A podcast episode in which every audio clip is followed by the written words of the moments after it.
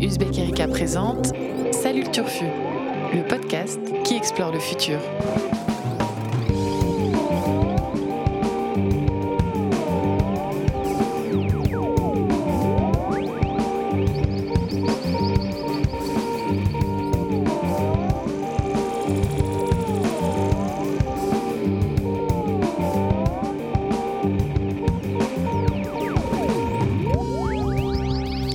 Salut à toutes, salut à tous et surtout salut le Turfu. Aujourd'hui, édition spéciale de votre podcast qui explore le futur.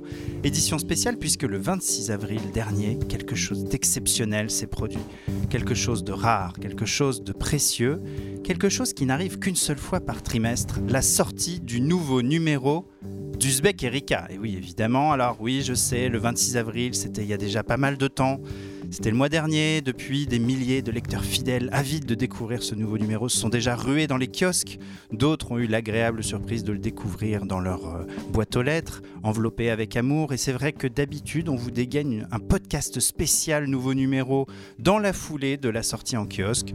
Et cette fois, on a un peu tardé, on a été un peu long à la détente, euh, notamment puisque votre serviteur avait grand besoin de se mettre au vert pour quelques jours, d'où ce délai. Se mettre au vert, c'est justement ce que la France va faire dans trois ans. Et oui, se mettre au vert, car en préparant ce nouveau numéro, pardon, qui sort à quelques semaines seulement des élections euh, européennes, nous avons regardé dans notre boule de cristal et nous sommes en mesure d'affirmer que c'est une femme écolo qui sera élue présidente de la République en 2022. Et oui, une présidente. On vous dira euh, pourquoi tout à l'heure. Je spoile pas euh, tout de suite euh, le contenu de ce dossier. Plus sérieusement, on s'est amusé à, imaginer donc à quoi pourrait ressembler une présidence écolo en France.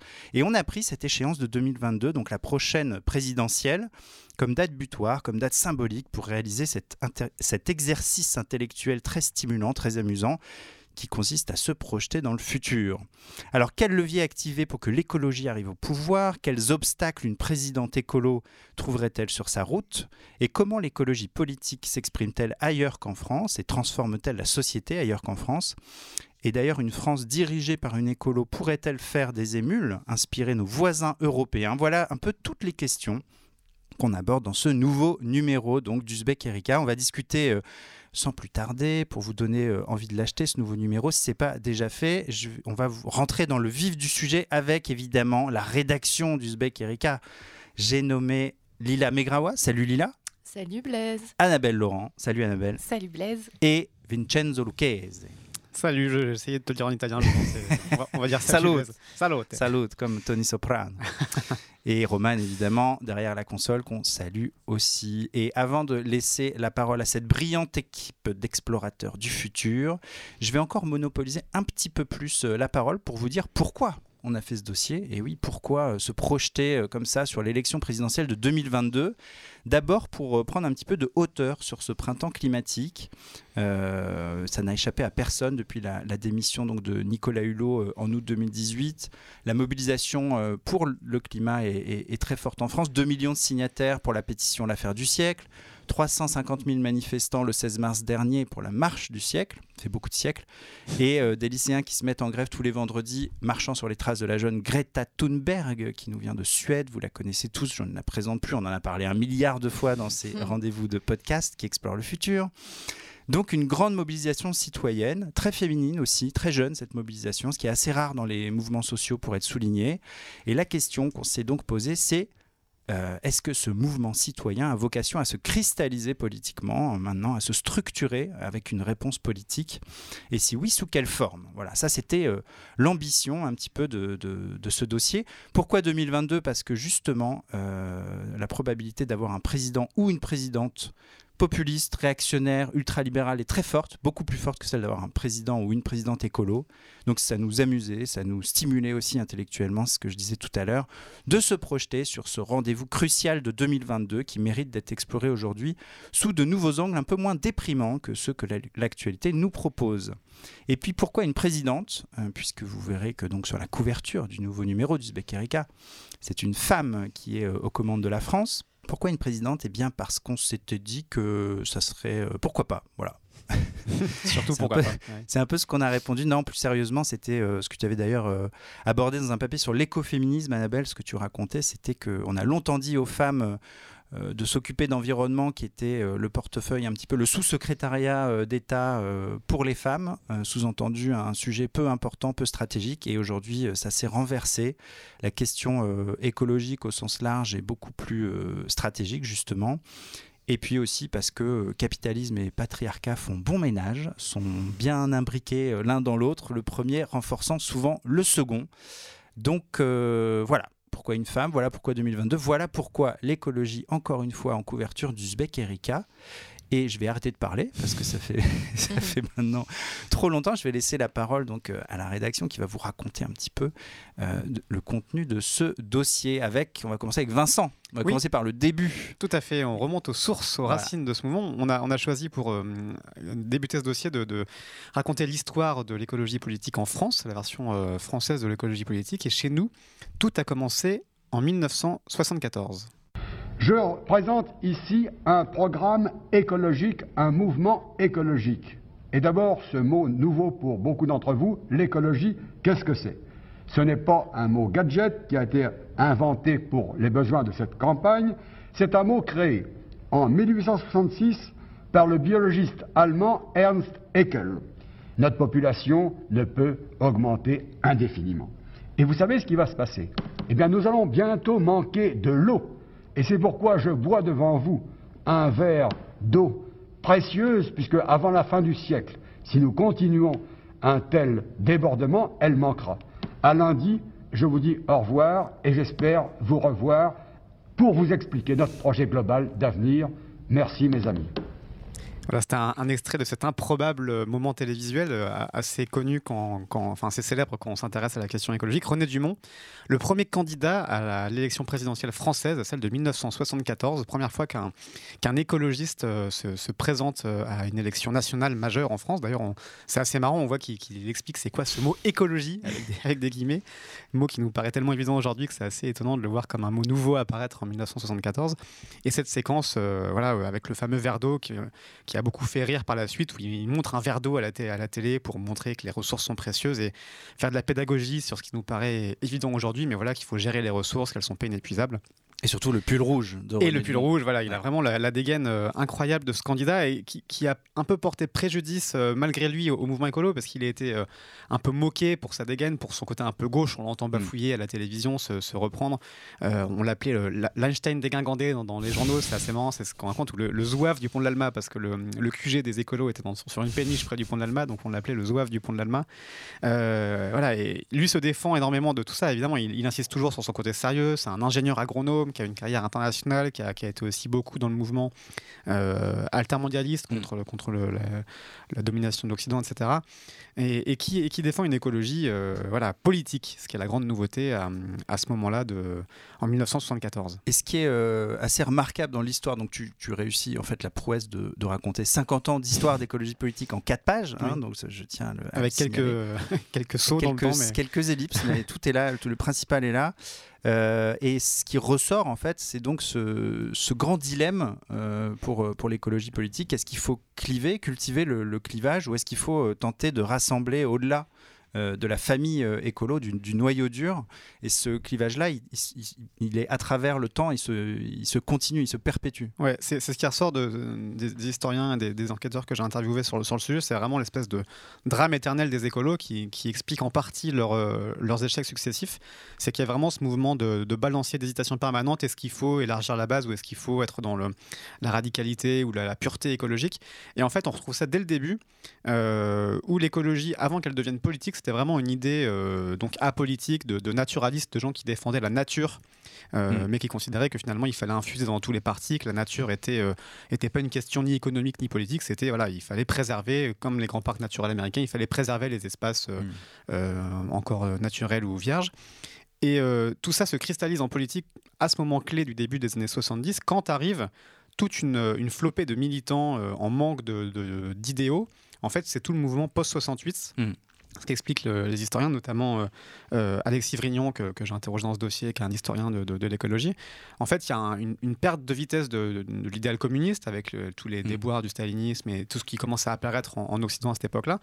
Et donc, il y a tout un, un mouvement euh, extrêmement politisé par 68, par les, les années 68, comme, Mm. euh, comme, comme- comme on Le dit. long 68. Le Le, long moment 68. 68, comme Ouais, disent les intellectuels. Et donc, en fait, il y a- y, a une soif de- de- d'idéal qui à, à retrouver. Et, et tous ces, ces jeunes 68 arts, euh, alors qui mélangent plein de, de libertaires, de féministes, d'anarchistes, de maoïstes, de Mm. tous les courants en fait un peu bucoliques de l'époque euh, de, de l'extrême gauche ou de la gauche radicale, et qui en fait ils voient soudainement dans l'écologie un, un nouvel idéal à porter Mm. et qui, qui viennent se mêler. Et ce qui est marrant, c'est qu'il y a donc cette fusion entre d'un côté ces, ces mouvements de gauche de gauche radicale et de l'autre ces naturalistes historiques un peu euh, un peu les, les professeurs les papis de, de l'écologie qui plus sont, euh, conservateur plus même dans leur, conservateurs, dans leur et donc il y a ce mélange des deux euh, qui se retrouve bien notamment dans Larzac, qui est un, un Mm. des, des moments fondateurs de l'écologie en France.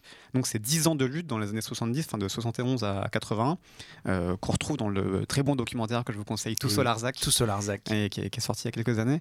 Et on voit bien d'ailleurs dans ce documentaire aussi ce, ce mélange des genres où certains des vieux paysans expliquent qu'ils voyaient ces, ces chevelus arriver, qui Des beatniks. de fous de beatniks, euh, qu'eux étaient, euh, voilà, c'est assez Ouais. émouvant. Certains disent, bah nous, on était des paysans normaux, on allait à la messe tous les dimanches, on n'aimait Mm. pas ces mouvements-là, et on a fait nos 68 à, à- à rebours parce que c'est de ce mouvement donc du Larzac de défense des terres contre l'expansion d'un camp militaire a, a permis de s'acculturer d'apprendre la logi- logique de lutte et d'apprendre à chacun à s'apprivoiser entre d'un côté donc ces luttes euh, de gauche et de l'autre Mm. côté ces, ces naturalistes. Et donc tout au long des, des- des décennies à venir, on va retrouver cette- ce dilemme entre est-ce qu'il faut rester euh, assez neutre, assez apolitique, en- avec l'idée que tous les partis doivent, doivent récupérer, doivent s'emparer de l'écologie et finalement faire de l'écologie une lutte transversale, ou est-ce qu'il faut s'ancrer à gauche Mm. et faire de l'écologie une lutte vraiment euh, subversive qui doit changer la société et être un projet de gauche de, de- de plus d'égal- d'égalité, de plus de respect à la fois de la nature, à la fois du vivant, à la fois des femmes, à la fois des ouvriers. Donc il y a vraiment cette, cette dichotomie qui ressort en permanence. Et ce dilemme, il se traduit quand les écologistes arrivent en, en partie au pouvoir ou sont associés au pouvoir. Il y a une, une citation intéressante de Arthur Nazaret, qui est donc journaliste au, au Journal Ouais. du Dimanche, qui vient de publier euh, une histoire de l'écologie politique. Donc on est au, au cœur du sujet. C'était notre devoir de l'interviewer. Et tu l'as fait. Et donc il nous dit les écolos ressortent encore plus lessivés que les autres par l'exercice du pouvoir. Pourquoi il dit ça? Qu'est-ce qu'il entend par là exactement? Ouais, c'est c'est marrant, c'est aussi un autre drame des écologistes qui explique leurs euh, difficultés. C'est qu'en fait, comme ils. Donc, ils, ont, ils arrivent au pouvoir toujours dans cette, euh, au moment où ils s'allient avec la gauche. En fait, Mm. c'est vraiment leur, euh, leur logique gagnante d'un point de vue euh, de, de portefeuille Gauche ministériel. plurielle. Gauche plurielle. Et donc, à chaque fois qu'ils arrivent au pouvoir, c'est en s'alliant à la gauche. Et finalement, ils arrivent au pouvoir au sein d'une gauche qui ne partage pas du tout leur programme. Ouais. Donc, ils sont élus sur un programme qui- qu'ils vont appliquer qui n'est pas le leur. Et ce qui explique que leurs électeurs soient euh, sempiternellement déçus, Mm. parce que la gauche, finalement, et c'est aussi ce qui fait rebasculer souvent les écologistes dans un nini. D'ailleurs, c'est intéressant, on retrouve ce nini aujourd'hui chez Yannick Jadot à, à l'élection européenne de 2019. Le Nini, il dit en fait, voilà, les- la droite ou gauche, c'est des productivistes. Euh, D'ailleurs, l'URSS, on a appelé ça le capitalisme d'État. Mm. Et dans les deux cas, c'est des gens qui sont anti-écolos. Et en fait, quand il s'allie à la gauche, il renie un petit peu ce côté-là et il s'allie soit avec Rocard, soit avec Jospin, soit avec Jean-Marc Ayrault, Mm. à chaque fois sur des programmes qui, qui plaident quand même pour la croissance, pour le nucléaire, pour beaucoup de choses, qui font que les écolos participent de fait à un gouvernement qui les amène à renier leurs valeurs. Ouais. Donc en fait, ils sont condamnés soit à rester dans l'opposition, soit à arriver au pouvoir dans des conditions qui les, qui les à être desservent. Donc, c'est- associé à cette culture productiviste de la gauche euh, ouais, industrielle, quoi, donc, qui euh, est très, très donc, ça, ça, ça a vachement, euh, comment dire, euh, quoi. pesé, pesé Mm. sur leurs sur leurs difficultés. En, en un mot, peut-être deux ou trois éléments Ouais. supplémentaires. Il y a aussi le, le problème de l'argent qui ressort souvent, qui est intéressant. C'est un vrai problème, l'argent. C'est un vrai problème dans la vie. Et euh, ce qui ressort, c'est qu'en fait, le, le système électoral, avant les, les régulations des années 80, favorisait forcément les grands partis. Ouais. Et les écolos qui sont spécifiquement euh, sévères contre tous les lobbies d'argent, contre le- le- Ouais. les lobbies industriels, contre les lobbies euh, euh, banquiers, financiers, sont particulièrement peu amènes de récolter de l'argent pour leurs campagnes électorales. Donc, ils ont encore plus de difficultés que les autres à avoir de l'argent.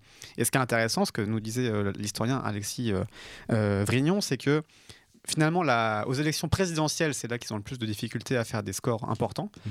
Et l'élection où ils ont eu le plus haut score, c'était avec euh, Noël Mamère. 2002. 2002, où ils ont fait plus de 5%.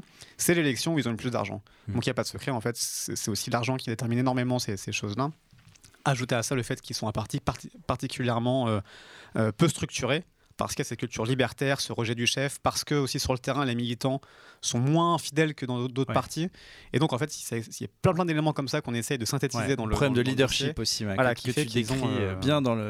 Ouais, ouais. Et que finalement, c'est au moment où ils arrivent à dépasser ces, ces choses-là qu'ils font leur meilleur score. hein. C'est, euh, c'est quand ils arrivent à rassembler, Ouais. comme en, en 2009, hein, leur meilleure euh, élection, en Les 2009, ils font européennes. plus de 15%, c'est ce Mm. qui est énorme pour les, les écolos. C'est le moment où en fait tous leurs mots sont mis de côté. Mm. Euh, ils arrivent à rassembler extrêmement large, de Cohn-Bendit à, à José Bové. Ouais. Ils arrivent à, à mettre des têtes d'affiche, des leaders charismatiques euh, sur, leur, sur leur liste.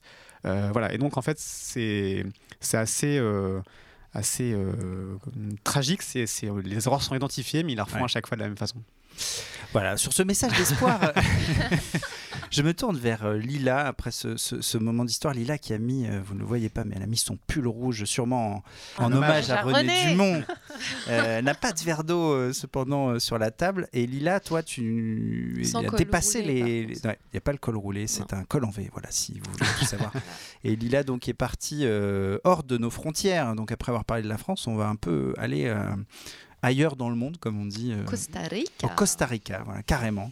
Euh, puisque tu as fait euh, trois focus en fait sur trois expressions euh, de l'écologie politique ailleurs dans le monde, le Liban, l'Islande et donc le Costa Rica qui a la particularité, si j'ai bien compris, d'avoir mis en place une politique écologique Mm. assez radicale sans avoir en fait de leader écolo à proprement parler comme on l'entend euh, chez ils nous. n'ont absolument aucun parti, euh, parti écolo, parti vert. Pour autant, c'est un véritable euh, exemple écologique. Alors aujourd'hui, le Costa Rica, on le connaît principalement pour être une référence en matière d'éco-tourisme. Hmm. Dans les parcs nationaux, on limite par exemple le nombre de touristes. On a un quart euh, du territoire euh, qui est labellisé espace naturel protégé. Et ça marche, puisque euh, le Costa Rica, qui représente à peu près 0,03% de la surface euh, de la planète, rassemble à peu près 6% de la faune et flore euh, Mm. de la biodiversité euh, mondiale Avec plein d'espèces endémiques. euh, assez incroyable. Mm. Euh, un autre champ, un autre, euh, un autre exemple euh, assez frappant, c'est le champ des énergies euh, renouvelables. En 2016, tu avais plus de 98% de l'électricité consommée au Costa Rica qui était verte. Voilà. Alors, comment expliquer? Euh, Comment expliquer? Quel On est le disait- mystère le costaricien? mystère? Alors le mystère, en fait, il se retrouve dans l'histoire, l'histoire politique du pays. Alors pour se représenter, aujourd'hui, la scène politique euh, Costa Rica s'organise en deux blocs. Mm. Il y a une partie euh, social-démocrate qui est incarnée euh, par le Parti de la Libération nationale et euh, l'autre bloc est chrétien-conservateur.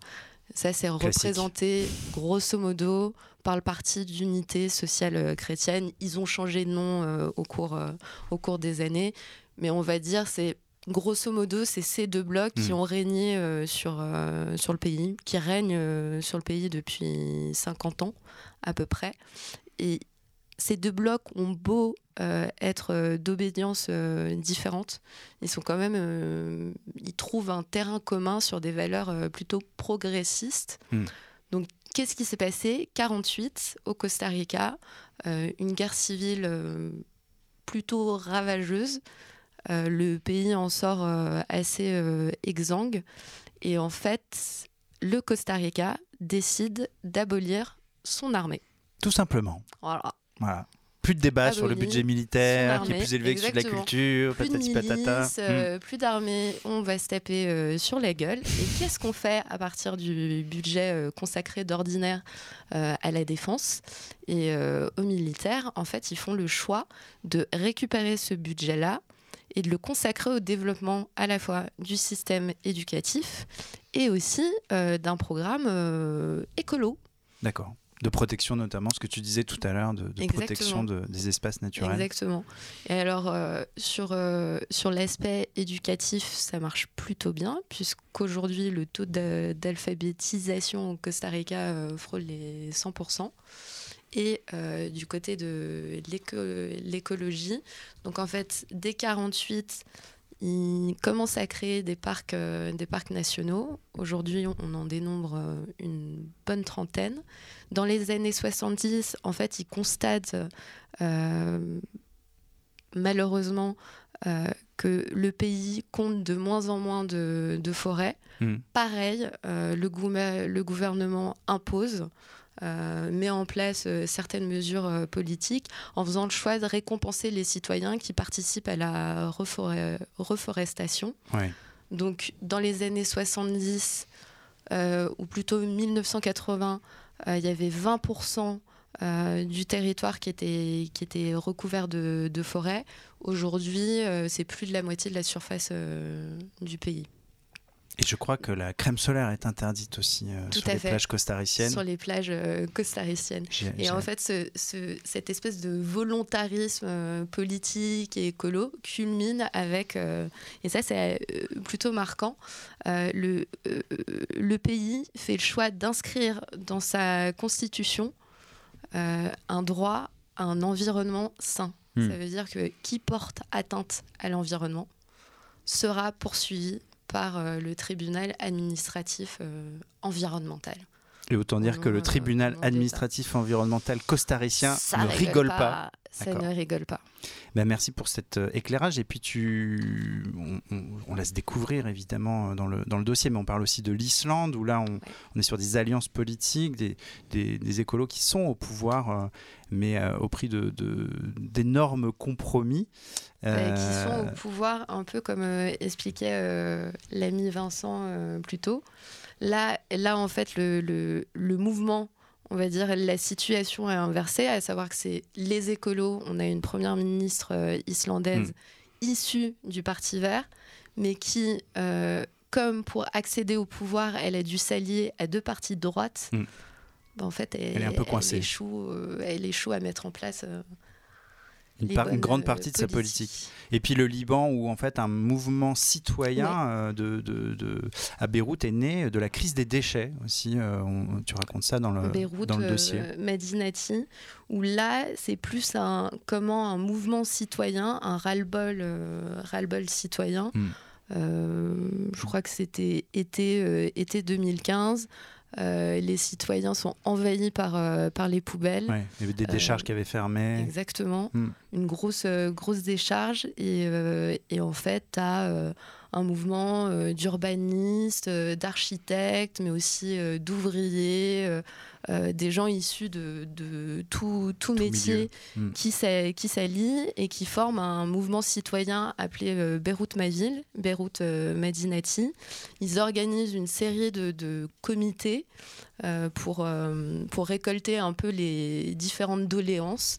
Et en fait, aux élections municipales, ce mouvement euh, se présente et réussissent à recueillir 30%, 30 des voix. Donc ils ne sont pas encore au pouvoir, mais ils sont pas encore au pouvoir. ils ont échoué à se mettre d'accord hmm. Sur les législatives un peu comme, euh, comme d'habitude, faute de consensus euh, en interne, bah, on présente euh, personne.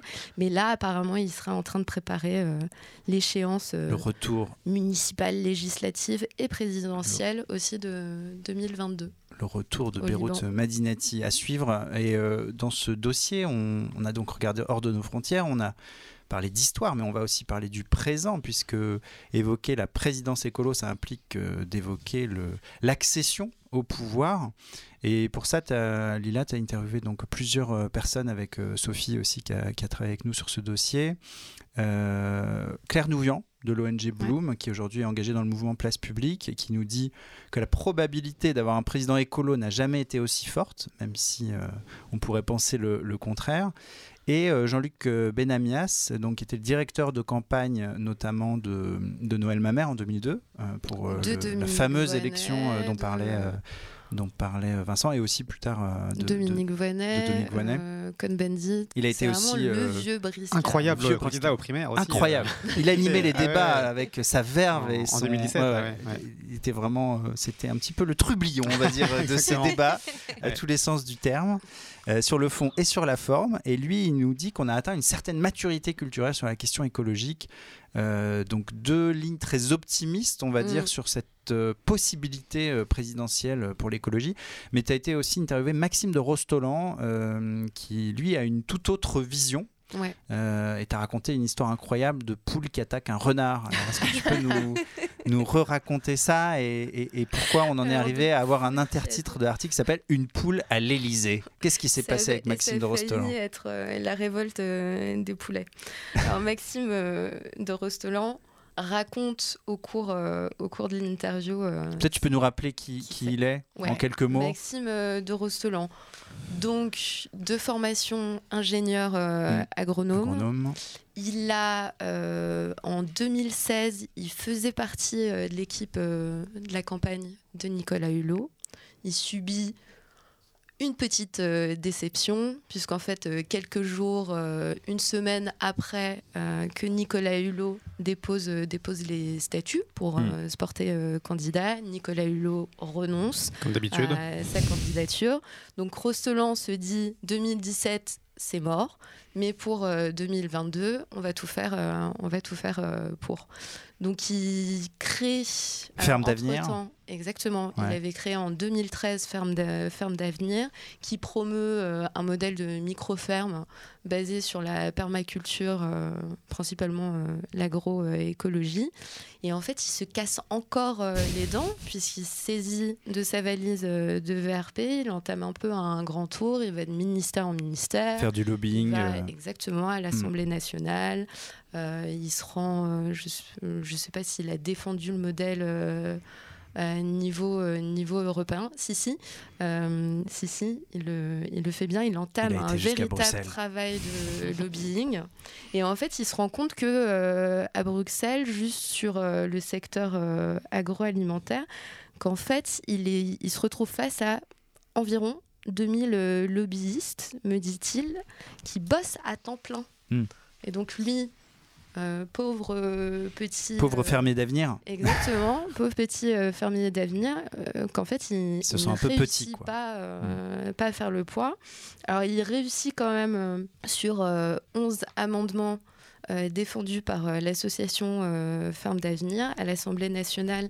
Il réussit à passer un amendement qui est retoqué par Mhm. les neuf sages euh, du Conseil euh, constitutionnel. Donc ça, c'est un, un énième euh, affront. Et donc ça le convainc de, Qu'en de fait, la quoi, de- solution- de renoncer à, à- à- à l'objectif Non, ça le politique? convainc que euh, la solution est sûrement dans le lobbying Hmm. et euh, le lobbying euh, citoyen en, en force et qu'il va falloir qu'il trouve, un, qu'il trouve avec d'autres la possibilité en fait de renverser le rapport de force.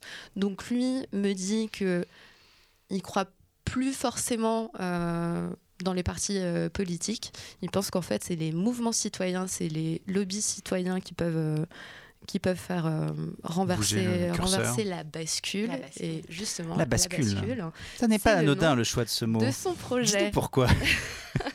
C'est le nom de son Alors, projet. En fait, la bascule, donc créée en février 2019, euh, lobby citoyen qui naît de l'alliance de Maxime euh, de Rostelan et à peu près d'une quinzaine d'associations euh, étudiantes qui promeuvent euh, l'action, une action écologique. Donc ils se retrouvent, ils se sont installés à Pontivy et en fait le principe de la bascule, c'est le temps Tout simplement. c'est le temps.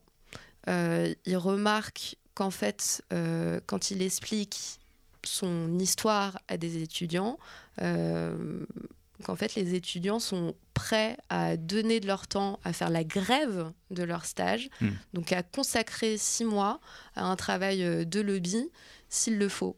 Euh, il explique aussi que au cours de Ferme d'avenir, les différentes conférences qu'il a pu qu'il a pu animer, il se retrouve assez souvent euh, à recevoir euh, recevoir des gens qui qui lui disent bah, euh, moi je veux bien donner de l'argent à telle ou telle action, mais qu'est-ce que je peux faire de concret Mm. et qu'est-ce que je peux La faire disponibilité de, est là, de plus? Mm. Voilà.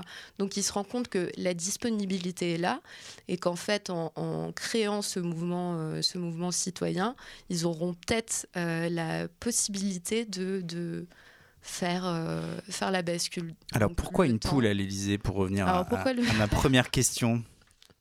Alors, Ces- étudiants seraient donc des, des- des poules, c'est ça? Plus ou moins. Alors, il, raconte, euh, il racontait euh, assez, euh, assez amusé. En fait, les gens de la bascule sont installés à Pontivy, dans une En espèce d'ancienne clinique désaffectée, dans le Morbihan. Mm. Et donc, en fait, il me, il me raconte que dans cette même ville, à Pontivy, on a, vu ça, on a vu passer ça d'ailleurs dans les faits divers, journaux, qu'un renard Mm. s'est introduit dans un poulailler qui accueillait 6000 euh, poules. Et apparemment, il s'est fait défoncer, le renard, par 6000 poules. Et Rostolan fait le rapprochement, l'analogie, il dit Nous, on peut être plein de poulets. Et alors, même si la bascule se défend d'être euh, un parti politique, l'idée aussi, c'est de former euh, à la bascule de possibles candidats au Hmm. municipal. Et après. euh, Pourquoi pas à la présidentielle, mais c'est pas pourquoi l'objectif pas, affiché. mais ce sera, Ouais. ce sera pas nécessairement euh, brandé, étiqueté euh, la bascule. On verra qui est le, le renard, hein, puisque nous avons compris qui sont les poules. Euh, merci pour cette métaphore et cette explication animalière, voire fermière. Euh, je vais laisser la parole à Annabelle qui nous a euh, sorti le. s'est occupée donc du gros plat de résistance de ce dossier, un, grand œuvre de 25 000 signes dans le jargon. euh, pour les, peur. pour ceux qui connaissent ça, mais absolument passionnant. C'est vrai. En plus, il faut lire ce, ce- ce papier dans lequel tu imagines donc les, les, les objections euh, que les, que les grincheux pourraient euh, sortir à, à- à l'idée d'une présidence écolo, sur l'hypothèse d'une présidence écolo. Je les cite euh, vite fait, on va y revenir. Un, mais les marchés vont s'effondrer, l'économie va, va couler. Deux, euh, votre présidente écolo, elle sera forcément coincée par les lobbies puisqu'on peut rien faire euh, déjà euh, quand c'est pas des présidents écolos, alors imaginez une présidente écolo. Et puis trois, la France sera dans la rue, regardez ce qui se passe aujourd'hui, on pourra rien faire, le pays sera bloqué. Bon, en fait, euh, c'est pas Mais aussi pas simple que ça. tout, pas du oui. tout. Et tu nous redonnes de, de l'espoir. Euh, Peut-être tu peux nous expliquer pourquoi aussi dans ce papier et dans ce dossier d'ailleurs plus Mhm. largement, on a choisi d'explorer le- l'hypothèse d'un- d'une présidence écolo qui serait assez radicale et, et pas d'une transition énergétique un peu mollassonne. euh, Mhm. euh, on sait qu'aujourd'hui c'est un peu ce débat-là qui, qui- qui va nourrir intellectuellement le- le- les mois qui viennent euh, dans l'univers de l'écologie. Pourquoi on a pris ce parti-là? Peut-être tu peux nous, nous C'est vrai que expliquer c'était ça. un peu les questionnements du début parce qu'on se disait il faut pour que cette présidente soit élue. Euh, a priori, si elle, euh, si elle est radicale, elle annonce la fin de la croissance, etc. Ce que personne aujourd'hui euh, ne fait Hmm. si on se fie au dernier débat des européennes, où tout- même les candidats Glucksmann, Jadot, Manon Aubry, etc. Enfin, aucun n'ose parler de fin de la croissance. Du coup, est-ce qu'on n'est pas un peu euh, complètement fou de se dire que cette présidente pourrait être élue si elle était aussi radicale? Mais euh, ensuite, on peut avoir un autre raisonnement qui est, raisonnement qui est de dire si elle est vraiment écolo, Hmm. ça veut dire qu'elle engage la France sur une, euh, sur une trajectoire de réduction drastique des émissions de gaz à effet de serre. Normalement, en fait, on s'est engagé à, à être aligné sur une, sur, euh, donc une trajectoire de réchauffement limitée à 1,5 degré Mm. à l'issue de la COP 21. Et en fait, on ne respecte pas nos engagements, tout C'est simplement. même pire. Je crois qu'elles augmentent depuis trois ans. Voilà. Mm. Euh, Il y a une étude de, de l'IDRI sur euh, la, tr- la- la transition bas carbone en France qui n'est donc pas respectée pour le moment.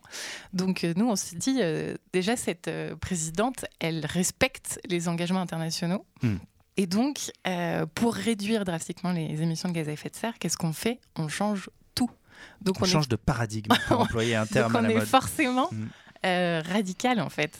Donc on change euh, puisqu'il faut réduire les émissions de gaz à effet de serre. Enfin, souvent c'est des choses, je trouve, encore aujourd'hui assez abstraite de parler toujours de degrés, d'émissions, Mm. de quotas, etc.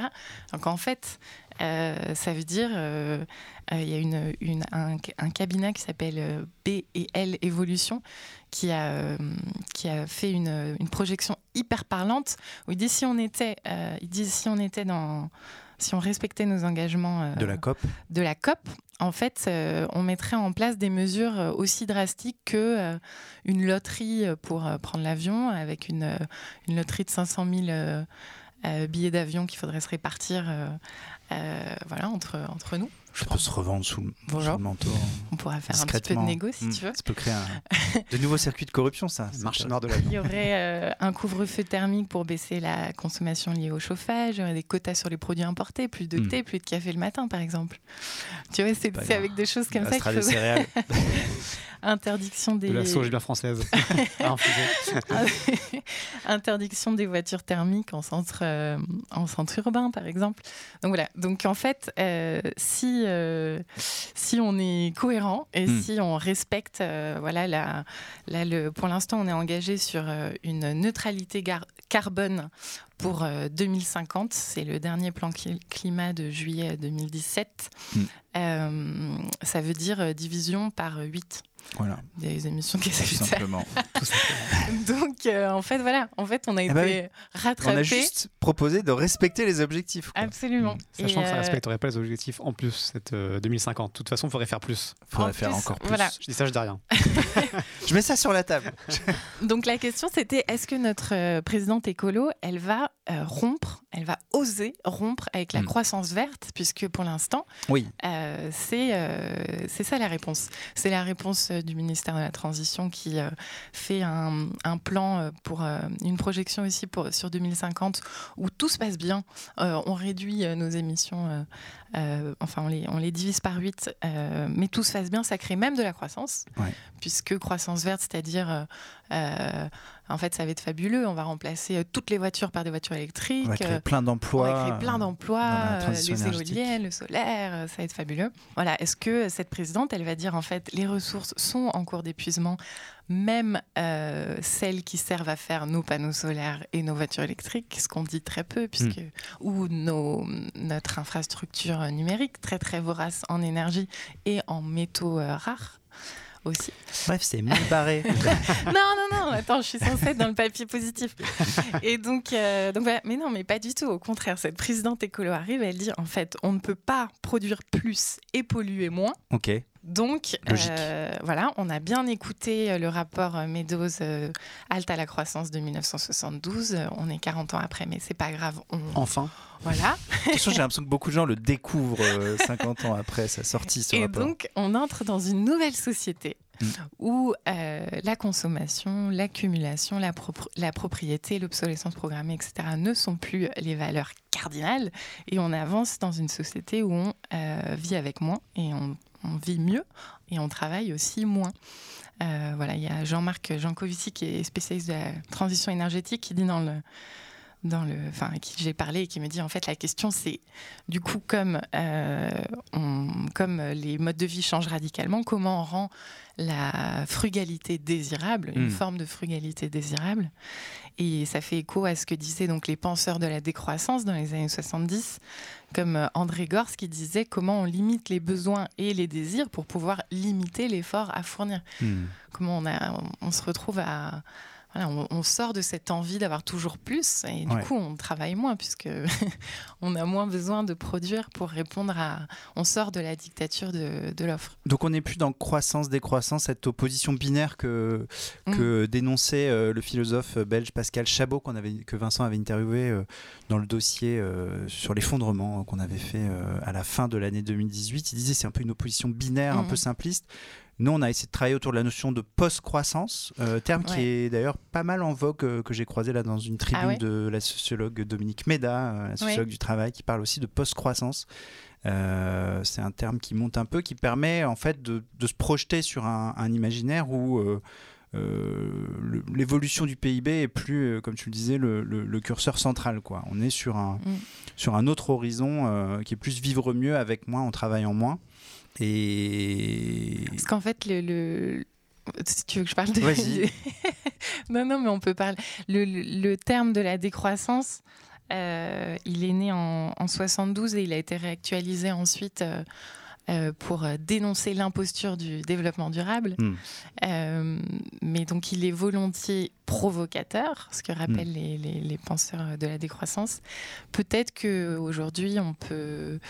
On peut se dire, euh, il a été donc euh, très caricaturé dans les années 70. Peut-être qu'on peut se dire que qu'il faut tourner la page de peut-être juste de ce terme, pas forcément du cadre de pensée. Et donc c'est pour ça qu'on a proposé le terme de post-croissance. Il y en a d'autres. Il y a Serge Latouche, qui est un autre penseur de la décroissance, qui propose le terme d'accroissance pour dire qu'en fait, il faudrait pas, euh, de la même façon qu'aujourd'hui la croissance sem- semble être une idéologie, tomber dans une autre idéologie qui est euh, la Le recherche pendant, absolue euh, ouais. de la voilà de le la pendant la croissance avec de la travers. décroissance. Oui. Oui, bien sûr, formidable. Si on arrive à créer de l'emploi, c'est ce que dit une consultante en, en transition écologique, Mm. Hélène Le, Le Thénault aussi plutôt dans, dans le dossier. Euh, évidemment, euh, allons-y sur les entreprises sociales et écologiques. euh, Mm. et, et bien sûr, on ne va pas tout à coup tous se retrouver au revenu universel. Enfin, y a- y a- donc, Ouais, la possibilité voilà, de ne- changer de vie. est- ouais, est ne tombons pas compliquée, dans, une autre Mm. idéologie qui. Et donc, il faut investir le champ des idées. C'est ce que te raconte aussi notamment Alain euh, Coulombel, euh, qui est euh, un Ouais. des secrétaires nationaux de Europe Écologie Les Verts. Mm. Qui, tu parlais de- d'André Gors. On voit qu'aujourd'hui, pareil, on semble redécouvrir la pensée d'André Gors, d'Ivan Illich. On se réfère à des auteurs qui ont écrit en fait sur l'écologie politique il y a 40, 50 ans. Euh, et on manque en fait d'idées neuves. Euh, le champ intellectuel de Ouais. l'écologie politique est malheureusement un peu, un peu désert aujourd'hui. Euh, et ça, c'est aussi une des idées fortes de ce, de ce papier, c'est qu'il y a un combat des idées à mener en fait. Et, Mm.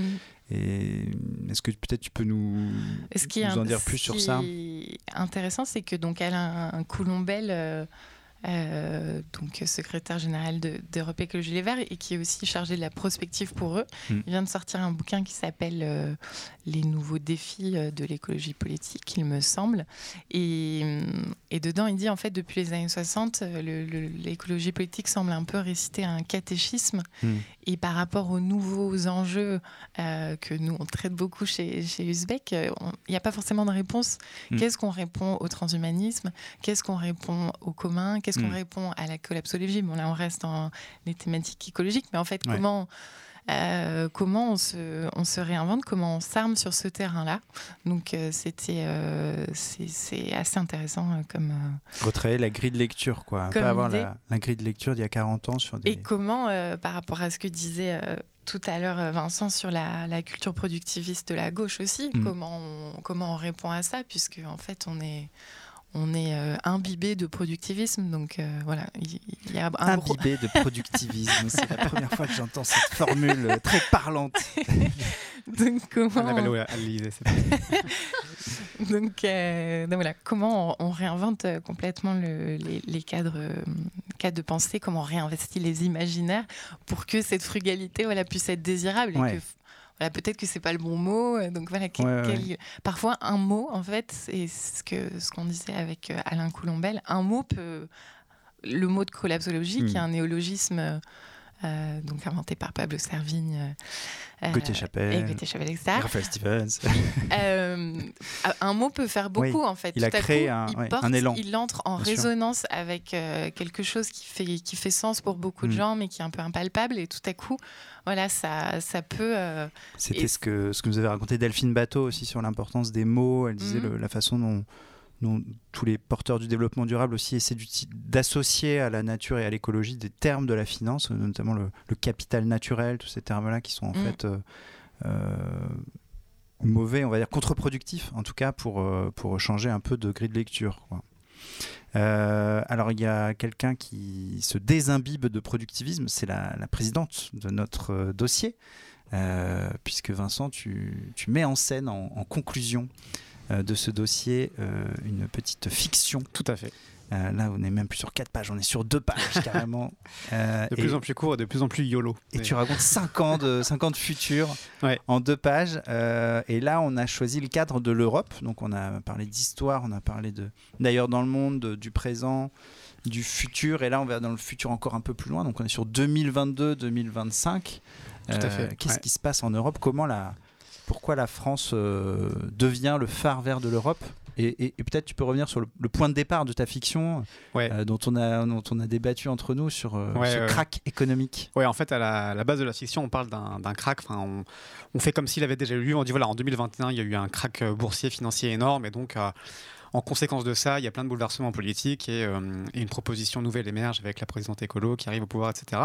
Et effectivement, on s'est posé la question de savoir s'il fallait mettre ce, ce crack en, en amont de l'accession au pouvoir des écolos, parce qu'on avait peur que euh, ça vienne un petit peu délégitimer l'idéologie écologiste, ou en tout cas qui est- venir faire passer le message que sans crise, il n'y aurait jamais de Ouais. au pouvoir, et que c'était finalement la seule façon de plan faire B, advenir euh, l'écologie. ouais. hmm. Euh, en fait, il y, a- il y a deux raisons principales qui nous ont convaincus de maintenir cette crise en, en amont. La première, c'est qu'on a quand même l'impression que ce serait bizarre de pas la mentionner Mm. parce qu'elle a de grandes chances d'advenir en fait. Et on a traité ce sujet beaucoup sur le site notamment avec Georges Jugeux, Georges Jugeux récemment, qui est l'ancien vice-président de la bourse de New York, euh, entre autres, et qui, euh, ce qui est assez euh, hallucinant finalement, c'est qu'il y a beaucoup d'économistes d'accord, qu'ils soient économistes atterrés, euh, alters, Ouais. que ce soit Jean-Claude Trichet aussi, l'ancien président de la Banque Centrale Ouais. Européenne, ou que ce soit Georges Jugeux ou d'autres. Qu'on peut pas Tous ces gens-là- des gauchistes patentés. Pas tellement, c'est pas trop leur ligne, et pourtant tous ces gens-là sont d'accord entre eux sur un point, c'est ça va péter Ouais. bientôt. Euh, donc ils disent plutôt 2020, euh, voire un peu après, mais notamment à cause de la dette des États. il y, a- il y a beaucoup, Ouais. beaucoup de choses qui entrent en jeu. La- le surendettement des États, euh, le, les bilans extrêmement viciés des banques centrales dans le Mm. monde entier qui fait qu'elles pourront plus intervenir comme elles l'ont fait. Les États pourront plus intervenir non plus comme ils l'ont fait parce qu'ils ont plus matelas de, de, de liquidité parce qu'ils sont surendettés. Et les banques privées et les acteurs privés sont eux-mêmes extrêmement endettés. Mm. Et donc il y a des, des phrases choc assez, euh, assez punchy où les, les- ces économistes disent que ça va être pire qu'en 2008, qu'il y aura un cataclysme financier énorme.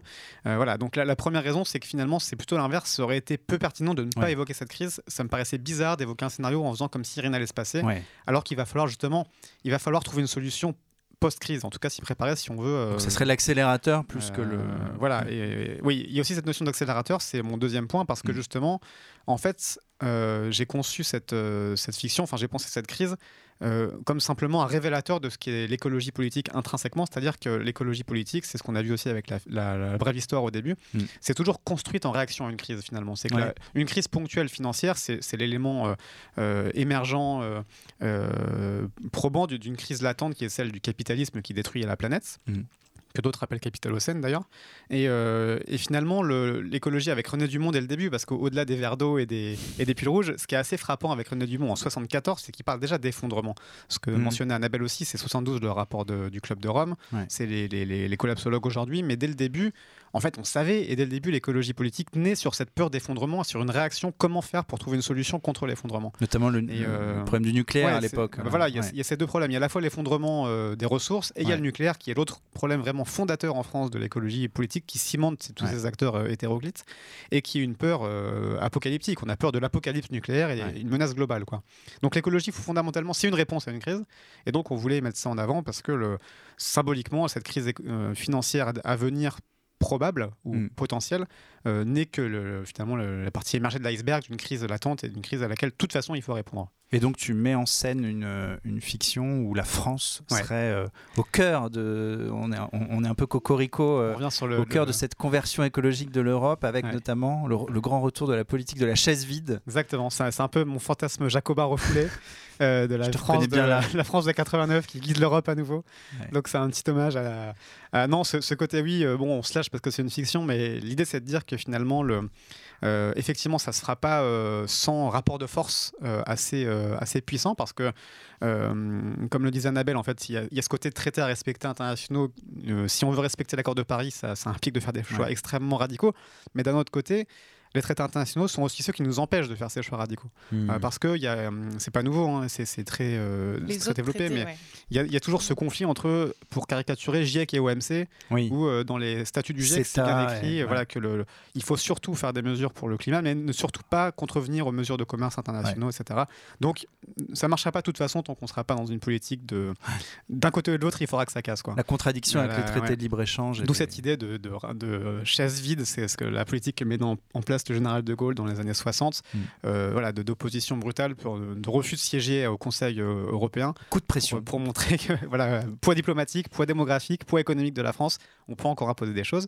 Et l'idée derrière, c'est euh, de créer un effet boule de neige en montrant finalement que euh, euh, c'est tout à fait faisable techniquement cette Mm. transition, mais ça bloque pour des raisons plus idéologiques ou euh, de croyances. Euh, ce que disent souvent les écolos, c'est euh, on ne croit pas encore ce que l'on sait. On, on Mm. sait qu'il va falloir faire une transition. On regarde les chiffres, on regarde les, ce que nous disent tous les cabinets d'études, tous les, institutions. On sait qu'il va falloir une transition extrêmement rapide, mais on n'arrive pas à y croire parce qu'il y a encore une croyance dominante en beaucoup de, de- de- en le modèle précédent finalement, Ouais. celui de la, croi- de la croissance, de tout ça. Emploi, croissance. Et, euh, et voilà, et donc casser cette croyance, le pari dans, le, la fiction, c'est de dire que cette croyance va s'effriter d'elle-même avec cette nouvelle crise qui arrive, Mm. qu'on croit de moins en moins déjà en, les vertus des- du capitalisme qui a trahi ses promesses, qui a trahi la promesse d'égalité, enfin, avec les inéga- inégalités qui explosent, il y a la promesse de, de croissance pour tous qui est, qui est trahie, il y a de plus en plus de, de, de entre les plus riches et les plus pauvres qui- qui augmente. de plus en plus important. Euh, et les problèmes écologiques qui viennent aussi remettre en cause ce modèle, etc. Donc l'idée, c'est qu'il y a finalement une, une niche idéologique à prendre, que la, la, la, la- la croyance capitaliste s'effondre, que le pari un peu aussi optimiste, c'est de dire que le- le- le- l'al- l'alternative nationaliste va aussi s'effondrer d'elle-même, parce Mm. Que parce qu'elle ne marchera pas pour plein de raisons, euh, et parce que quand elle arrive au pouvoir, euh, comme on le voit en Italie ou ailleurs, ça marche pas forcément très bien. Mm. Euh, donc l'idée, c'est qu'il voilà, il y a une nouvelle place à prendre et un peu de, de vent frais, ce qui est assez, euh, ce qui était assez euh, marrant et qui venait un petit peu finalement étayer nos- nos- notre euh, exercice de prospective, c'est qu'on est tombé assez d'accord avec Annabelle sans se concerter. Euh, Ouais. Nos deux papiers avaient plein de points communs sans, sans qu'on ait, sans du tout qu'on soit concerté pour les écrire. C'était très drôle sur, de vous euh, relire euh, en parallèle. Ouais. Et c'était plutôt réconfortant sur l'idée qu'on avait construit un truc assez cohérent. Ouais. Euh, notamment voilà, cette idée de passer par une, une frugalité euh, à la André Gors, une frugalité heureuse, euh, sachant que ce que. alors, je ne vais pas trop spoiler les mesures un petit peu Oui. euh, drôles que j'ai mises dans mon- ma fiction, mais, mais l'idée c'était vraiment d'essayer de, de se dire attention, euh, voilà, il y a une crise sociale énorme en France en ce moment, attention à ne pas, à ne pas sombrer dans une frugalité qui, qui, qui, qui mépriserait les, les besoins Ouais. euh, dont manquent aujourd'hui les gens. Quoi. Ouais, Donc l'idée, c'est de dire, il y a un slogan que je menais, c'est euh, euh, plus de pouvoir d'être, moins de pouvoir d'achat.